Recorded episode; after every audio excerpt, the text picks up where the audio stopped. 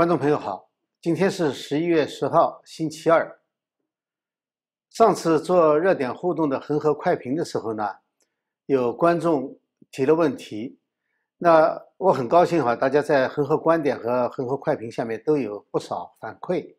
那以后呢，我想呢，大家有什么问题也可以在这个反馈上面提出来，然后呢，我选一些有代表性的呢，可以下一次节目的时候做回答或者跟大家一起讨论。那么有一个问题呢，就问为什么在题目里面讲到这个大选舞弊还要加一个问号？那我想呢，嗯，可能跟就是看我节目时间长的人呢，可能知道我的特点呢，是一开始不给大家结论，而是逐渐展开，然后把证据一层一层的跟大家分析，最后呢是让观众自己得出结论。另外一个呢，我是想哈，就是。我的节目呢，不仅是给观点跟我一致的人看的，我也希望观点不一致的人呢，也来看看这些节目。那这样的话呢，我更需要呢，在一开始的时候就考虑到更多人的这个感受来讨论这些问题。这就是为什么有的时候我会在这个题目或者在一开始的时候呢，并不呃斩钉截铁的下结论的原因。好，那么我们今天先看一下哈，今天这个大选的进展情况。我想首先谈一下各个国家的反应。我们注意到，我们知道中国、俄国和墨西哥和其他一些南美国家可能都没有祝贺拜登当选。那么欧洲国家呢，祝贺祝贺的比较多一些。那我们就来看一下为什么这些国家没有祝贺。其实呢，这个。美国是到必须到了这个选举人团投票以后，才算是正式投了选出了总统。所以说现在这个时候呢，都是媒体在叫，因此这个不祝贺应该是正常的。所以这个欧洲国家的祝贺是不正常的。结果我们现在反而讨论那些正常的国家，为什么他不祝他没有祝贺？俄国呢，他谈到就是说。普京不是已经谈了嘛？就是说，呃，现在因为好像还有一些法律问题，所以他们不急着表态。那么也说了愿意和任何一位当选总统去合作，呃，说明他并没有直接承认是拜登当选。那我觉得这个保持冷冷静呢，在在俄国这个表现呢，应该是正常的。那么关键问题就是为什么很多欧洲国家的领导人忍不住要这么早表态呢？我个人觉得，还不仅仅是现在的事情。欧洲和美国在价值观上实际上是有不同之处的。虽然说都是自由世界，都是民主国家，但是呢，美国更传统、更保守，而而欧洲呢更自由、更社会主义和左倾。美国很早就拒绝了共产主义。那么当然了，随着这些年美国被社会主义和共产主义渗透蚕食，那么整个社会呢是确实在向左倾。终于呢，在奥巴马当选的时候呢，在欧洲掀起了一片狂欢。最典型的呢就是诺贝尔委员会，呃，甚至破天荒的把和平奖发给了当时刚刚当选、什么事情都还没有做的奥巴马。结果呢是。八年以后，直到任期结束，也没有发现他做过一件可以被全世界认为是对和平有贡献的事情。当然了，那个时候可能争端也比较少。为什么呢？因为他实行绥靖政策。如果说对集权政府甚至恐怖集团这个退让而减少了冲突的话，那么，这种如果说是对和平的贡献，值得和平尔呃诺贝尔和平奖的话，那么第二次世界大战前的英国首相张伯伦，就是当之无愧应该获得诺贝尔和平奖的人了。中共也没有祝贺，这个呢也可以理解，这个外面讨论比较多，尤其呢是和这个亨亨特拜登的那个硬盘门结合起来。就显然呢，中共呢在很大程度上，至少已经控制了他的家人的一部分。那么在这个时候呢，呃，他可能就认为这个是一家人了，不需要去表态，这是一方面。另外一方面呢，就是中共和欧洲是不一样的。欧洲呢，它是在理念上认同拜登的社会主义，所以它需要表态；而中共呢，它不需要用承认拜登当选的方式来表示对他的理念的认同。这不需要表表态的，因为这个呢，就和我们在平时讨论的时候，就像我们分析这个政治事件或者是时事事件，讨论的时候，讨论的最热闹的。不一定是最知情的人，因为所有的人都可以从公共的信息和不同来源的这些信息加以分析，最后得出一个结论来。这是一般的评论来源。真正知情者是不会说一句话的。你看到，就某一个，比如说间谍事件，你去邀请别人来谈的时候，你很可能很可能你看到的是一个邀请的是一个。某某什么呃情报系统的前首脑，为什么呢？因为他现在对现在的这些正在分析的事情，他不是知情人，他只知道一个大概的意思，知道它的运作方式，所以他可以讲。而真正在位的人是不能说的。所以说，中共实际上是知情的，知情太多了，他就不能说了，他也不需要说了。这时候我们谈中共为什么会这样表态哈？呃，中共为什么会？不去这个发言，呃，实际上墨西哥的做法呢，倒是非常正常的，因为一般人认为墨西哥在这个川普总统的时候呢，由于这个废除了原来的 NAFTA，就是北美贸易协定、自由贸易协定，后来又重定了一个，好像是对墨西哥不利，其实不是的。川普总统跟这些就是双边或者新定的合约的话，其实是更合理，他们是知道的很清楚的，因此墨西哥的做法是一个正常的做法。所以说，中共呢，他是非常不希望在这个时候成为舆论关注的焦点，因为他知道的太多，而且他也卷入的太深。那刚才谈了各国的反应啊，我们现在可以看一下这个美国。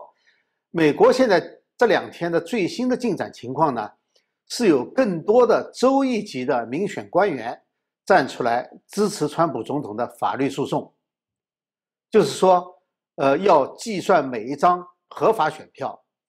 我们知道，在这之前呢，美国的一些众议员和参议员，甚至是个议会，作为整体出来表态支持。那现在呢，已经到了州一个层次了。我可以举几个例子，一个呢是密苏里州和肯塔基州等十个州的总检察长，昨天呢发表了一个联合声明，就说他们向最高法院提交了一个叫做。Amicus brief，这是个什么东西呢？呃，就是它是拉丁文的，叫做法庭之友，就是呃什么意思呢？就是说他们不是这个法律诉讼的任何一方，因为他是十个州的总检察长嘛，他们这个这十个州并没有发起针对某一个人的诉讼，而这个他们是支持宾州共和党人的一个诉讼案，所以呢，这个叫法庭之友。就通过这个法庭之友呢，一些专家学者，或者是或者是权威人士，这个领域的权威人士，就他们把他们的专家观点呢交给交给这个法庭，这个是直接交给最高法院的。也就是说，这个案子是期待着最高法院来判决的，就是说他们自己并不是这个法案呃这个这个案子这个官司的任何一方。那么。他们支持的这个案子呢，我想简单介绍一下，因为这个案子呢已经有几天了，所以大家应该也知道了。就是宾州的共和党人呢发起了一一项诉讼案，呃，当时呢是要求把这个就是截止日期，就是大选的那个截止日期以后的票呢就作废，就是不要记记进去。后来最高法院呢当时就快速的批下来了，当时是在这个宾州最高法院呢是拒绝了共和党的这个要求。那么他们就告到最高法院，最高法院快速的就反映了，说是要求宾州呢把截止日期之前和之后的票呢把它分开来，所以说这就是这个案子。那么宾州的共和党人呢要求呢就是把这个分开来以后，第一有没有分开来，这必须要拿到法庭上去核实的、验证的。第二个呢，分开以后呢就把截止日期以后的选票呢就作废了，就是不作为计票。不能记进去，如果记进去，就把它废除掉。那么这十个州的这个检察总长就是支持宾宾州共和党人的这个案子。那么这个宾州的这个州务卿呢，现在也提出来了一点，就是他说呢，他们已经把截止日期前后的票分开来了。虽然说已经计算进去了，他说将来法庭要是判了不算呢，他们可以把它排除掉。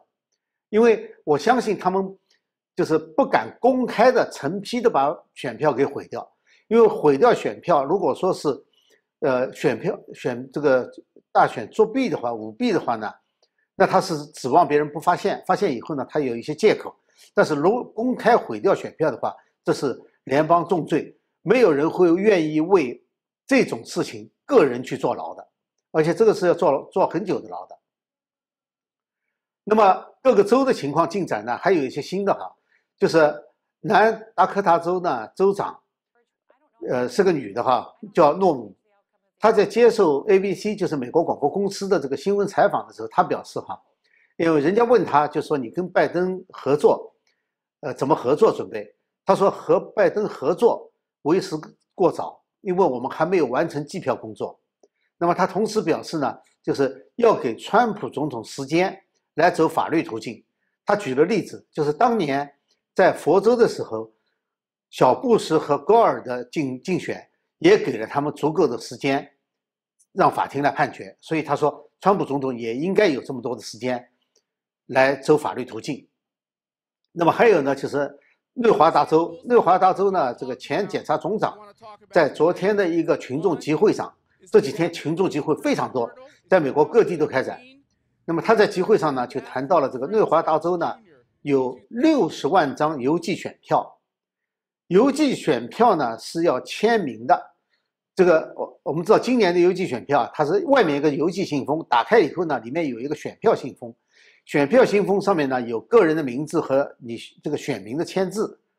那么在每一个选举委员会里面呢，它都有选民的笔记，就是他签名的那个留底的。呃，正常程序呢是两个监票员，一个民主党，一个共和党，去看这这个签名和留的这个记录上的签名一是不是一致。如果是一致的，这就是一个合法选票；如果不一致，甚至对不上名字的，那就是非法选票，就不能记进去。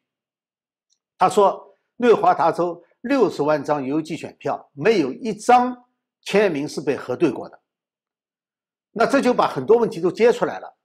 还有呢，密西根的议会，我们知道密西根州呢，今年是问题最多的。那现在他州议会呢，呃，就提出来要就这个选举舞弊事情进行听证，就州议会进行听证。呃，越来越多的州呢，开始采取这种都是属于就是在州政府范围之内的一些表态。你像小布什，他就表示支持川普走法律途径。那么我们知道，小布什对川普的这个施政纲领是很不赞成的。但是呢，我想他之所以同意这个法律途径的话呢，是因为他自己就是那样上台的，就他是通过法律途径和高尔打官司，最后确定他票数多上台的。所以在这方面，他不能否否认他自己，不能否定他自己。那么我们看到这次大选呢，舞弊的现象确实是相当普遍的。而且这么大规模哈，涉及到的人、参与者还有目击者数量也应该是很大，因为各个州，特别摇摆州，这个就是点票员也有很多嘛，所以我们现在看到有很多点票员出来作证，而且都是签了这个字的，就是呃发誓宣誓的这个证词。这种宣誓的证词在美国法庭呢是非常重要的，法庭是把它当做最重要的证据之一。来采纳的，现在据说已经有一百五十个各地的宣誓证词，包括一个邮局的这个工作人员，他说他的上司叫他们把所有过期的选票都盖上十月三号的这个邮戳。那么，呃，这个就说明他要牵涉到很多人。那么在正常的情况下呢，这种目击者会出来说话，或者呢是当事人会出来说话。为什么现在？没有媒体报道呢，就是在正常情况下，这种事情根本就不需要上法庭，就是有人出来的话，媒体马上就上去采访，这个社交媒体也会高度关注。而在今今年没有呢，是媒体在不停的在封杀，不停的说没有证据，这么多证据，他们视而不见。那么这只能认为呢是一个高度协调的行动。就这种行动，它已经牵涉到了选举机构，或者是其中的某些人，甚至邮局、媒体、社交这个社交平台。这不是一个自发行为能够这么高度协调的。那么在美国社会呢，我们知道，如果统治者出了问题，四年以后选民会用选票说话。但是现在本身就是选票出了问题，也就是说选民已经说不了话了。那怎么办呢？本来来说还应该有一个所谓第四权的媒体作为监督，但是现在媒体也出了问题，它变成了这个阴谋的一部分。那最后怎么办呢？就只能通过法庭。所以说，这个官司就为什么对美国的宪政、对美国这么重要，而且只能是最高法院来解决。如果这么全面的舞弊，这次不进行彻底的调查。和拿出令人信服的裁决的话，那么美国就再也不会有公平的大选了，永远不会有了。为什么？因为这个所有舞弊的人都会受到鼓舞，而且整个这个阴，就是整个如果如果是一个阴谋的话，那么这个阴谋就会越来越严重，不会越来越越差的，不会说越来越变好的方向。其实呢，如果这次选举，没有公正的话，那么美国社会会迅速的往下滑，各种进步主义、社会主义和共产主义的思潮，甚至行政措施、法律，都可能会变成他们的工具。也就是说，四年以后就不会再有纠正的机会了，即使有选举的机会，也不会有纠正的机会了。民间现在正在组织大规模的抗争。有没有用？当然有用。如果没有用的话，左派媒体和社交平台为什么要封杀民众的声音？他们就是想剥夺民众的知情权，因为民众有了知情权，他们就能采取行动，就有用，所以他们才会去封杀。民众的行动会给各级民选官员施加压力，这不仅是共和党的，也包括民主党的，就是说。唤起每个个人的良知，所以我们看到有很多民主党，他们也说这不关于党派，这是一个就是就是公正不公正的问题，是美国这个制度能不能坚持下去的问题。很多民主党员就站出来也这么说。说到底，其实这也不是党派之争，越来越多的人开始认识到了，就这正是一场政协大战。好，这次就和大家谈到这里哈，欢迎大家反馈。那我争取下一次呢，会选一些代表性的做回答。如果喜欢这个节目的话呢，请订阅点赞，谢谢大家，下次节目再见。